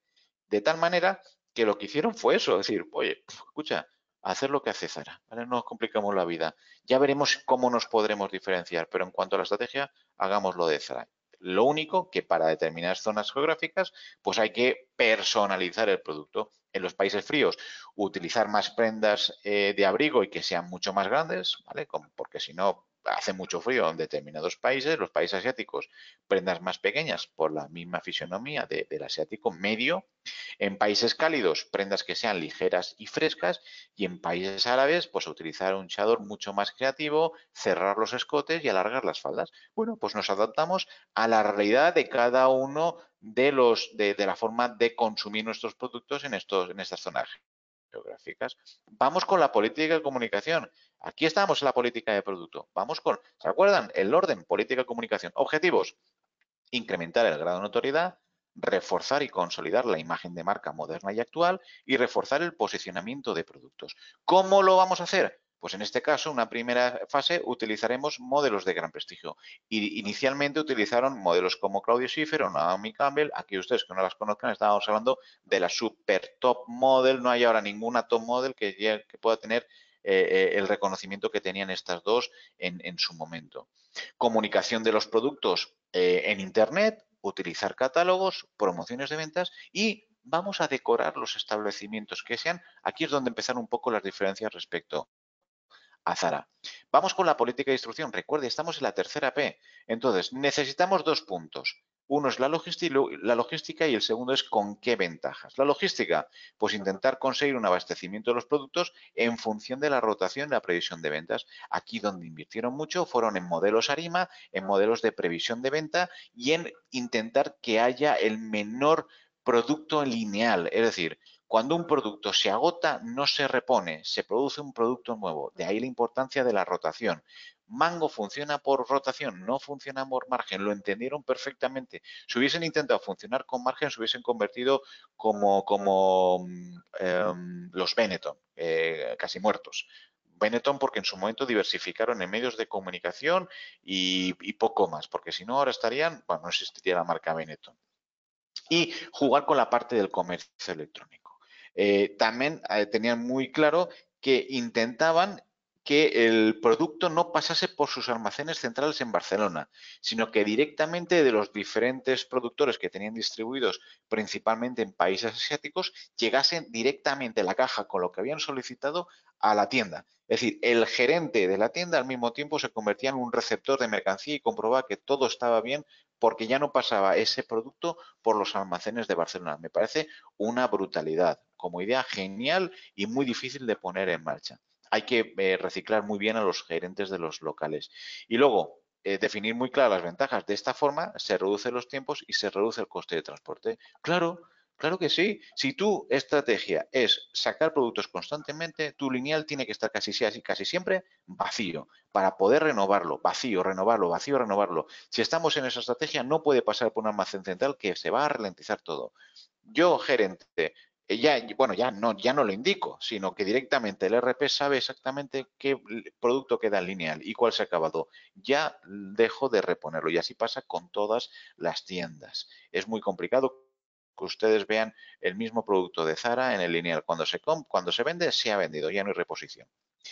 En política de distribución seguimos em, con una estrategia de crecimiento y en este caso apuestan por la franquicia, ¿vale? Una, una, una de las partes que utilizan es la franquicia. Y entonces ponen unos mínimos, 500.000 euros de inversión, un local en una zona comercial con una superficie mínima de 300 metros cuadrados que además tenga un 30% dedicado para almacén y en poblaciones mínimas de 80.000 habitantes. Es decir, si se dan cuenta, no es lo que aparece aquí, sino lo que no aparece. Ya no están en pequeñas poblaciones, ya no están en locales pequeños y se requieren empresarios que hagan una fuerte inversión y esto ya no son el, alguien que sea un iletrado, ¿de acuerdo? Ya es alguien pues que sabe lo que cuesta el dinero y tiene muy claro los conceptos, es decir, se les puede formar muy bien y se les puede convertir en unos magníficos gestores de tienda siendo propietarios. Pero es que además apuestan por la parte de Internet. Se lanza Mango Shop y además no se lanza exclusivamente para el mercado español. No, no. ¿Dónde vendemos más? ¿En Reino Unido y Alemania? Pues vale, lo lanzamos para Reino Unido y Alemania, pero también vendemos en España y Francia. ¿Para quién? Volvemos al público objetivo inicial. Pues le vendemos a chicas de entre 20 y 30 años que son compradores naturales de productos a través de Internet y que gastan una media de 156 euros, que, son que, es un, que es un precio que es muy razonable y que con 156 euros de media te compras varias cosas de mango, bastantes cosas de mango. Apenas hay devoluciones, con lo cual no tienes los costes de logística eh, inversa y utilizan, entre otras cosas, sistemas, por ejemplo, que han llamado WebCare, donde se permite contactar al cliente, el cliente puede contactar con un especialista de moda, pues para saber algo de la, de la prenda que va a comprar. Oye, ¿cómo me va a quedar? ¿Es para bodas? ¿Es para comuniones? Oye, ¿de qué materiales? A pesar que hay la ficha de producto que te lo explica muy bien, han abierto un sistema de atención al cliente, no con las típicas contact center que son recoge pedidos, no, no, no, no, con gente especializada que te va a decir, oye, pues mira, ¿cuánto mides? ¿Cuánto pesas? ¿Cuál es el tamaño de tu busto? Em, cosas de mujeres hablada por mujeres que saben de moda de mujer. Es una idea genial y no es tan caro poner en marcha esto. A partir de ahí, pues establecemos la política de precios y establecen, pues, primero una estrategia de discriminación, es decir, al principio de la temporada van con precios altos, normalmente los productos nuevos o, o que tengan un diseño mucho más exclusivo, cuando llegan el periodo de rebajas, lo que no se haya vendido lo ponen con precios bajos, van a otro público objetivo, sí y no pero fundamentalmente se quitan en medio el stock, ya no financian ese stock y pueden volver a la renovación. Y así, entre otras cosas, oye, si alguien que no tiene la capacidad económica para llevar algo de mango, oye, pues eh, aquellas personas que sean más sensibles al precio que puedan tener un producto de mango. No es que sea caro, pero no todo el mundo lleva mango. Luego, la política de precios es medio alto y tuvieron muy claro que siempre intentar tener un precio más bajo que los de Zara. Ya hablamos que Zara para el mercado español es un producto no low cost, pero por un poquito por encima de low cost, pero en cualquier otra parte del mundo Zara tiene unos precios altos, mucho más altos de los que podemos encontrar en España. Dice Laura que Mango Outlet funciona muy bien. Sí, sí, Mango Outlet, todos han intentado sacar sus outlet, pero Mango ciertamente lo, lo... porque tiene un posicionamiento de marca eh, bastante curioso. Es decir, eh, pensando, me voy a poner el lado sombrero de mujer. Si me hace elegir a mí entre eh, ir a una fiesta con mis amigas con un producto de Zara o con un producto de mango, si quiero presumir, llevaría un producto de mango. No sé si me explico. Si voy a la oficina, seguramente, eh, si es el día a día, iría con un producto de Zara. Pero si quiero aparentar un poco más y utilizar la palabra aparentar positivamente, no negativamente, utilizaría un producto de mango. Vuelvo otra vez al ejercicio y la situación del sector, donde haya competencia extranjera, eh, voy donde haya mayor competencia extranjera, voy a utilizar, como tengo costes más bajos, puedo jugar con el precio y como solución, pues voy a intentar estar en la mayor parte de los mercados internacionales. Y, esto es lo que yo les quería explicar en el día de hoy. Y me vuelvo al punto inicial de la clase, donde hablábamos de vino, donde hablábamos de motos eléctricas, donde entendiéndoles se han ido muchos de ustedes a las motos eléctricas, pero que realmente nos tiene que dar igual. Vean ustedes en el caso de Mango. Me parece apasionante el, ejemplo que les he puesto, porque es explicarlo. Por supuesto, es mucho más largo el, plan de marketing y van con todo el calendario de acción, etcétera, pero les he resumido la parte fundamental y es que todo lo que demás, todo lo demás que voy a hacer Mango se basa en estas slides que yo les acabo de poner. Y en un futuro, si ustedes acaban trabajando en un departamento de marketing o para un departamento de marketing, vean ustedes, ya saben lo mismo que el director de marketing o al menos desde el punto de vista de cómo hay que hacer las cosas y en qué orden, que es muy importante. Pues no sé si tienen alguna pregunta más de las que hemos visto en el día de hoy y si no, pues damos por finalizada la sesión. Subiré el vídeo en un ratito, voy a revisarlo y voy a ver si hay alguna que todo se haya escuchado bien, etcétera y la primera parte la voy a convertir en un podcast y ya les diré dónde, dónde lo subo para ya cerrar el hilo y solamente nos quedaría abierto el hilo de los 40, ¿vale? Por si quieren aportar alguna cosita más en, estas, en estos días. Eh, pregunta Pablo, eh, al final, ¿cuánto había que invertir? Ah, muy bueno, es verdad, es verdad, es verdad, es verdad, es verdad. Eh, muy bien, em, sin tener en, tener en cuenta el, precio, eh, si vamos a decirlo, si el producto tiene un precio valor eh, alto, es decir, por encima de los 500 euros, ¿de acuerdo? No lo voy a considerar, ¿vale? Porque ahí ya depende. Pero todo lo que esté por debajo de 500 euros, el precio valor, una captación de cliente no debería costar por encima de los 50, ninguno de los 50 euros por encima de los, en ninguno de los casos. Lo normal, entre 8 y 15 euros, 15 y 25 euros, ¿vale? En ya productos sobre los 100, 150 euros. Es decir, que es bastante probable que en la primera compra no recuperemos la inversión del cliente, ¿ok? Con lo cual entra la segunda fase, que es la de fidelización. Y de fidelización no debería tener un coste por cliente en la base de datos de más de 15 euros al año, aproximadamente. De esta forma, em, recuperamos la inversión de un cliente inicial eh, aproximadamente en la segunda, tercera compra, eh, aproximadamente, y a partir de la cuarta, quinta compra, el, rato que vaya a estar el cliente con nosotros es pura ganancia. Pura ganancia desde el, desde el punto de vista de margen. Entonces, más o menos son esas cifras.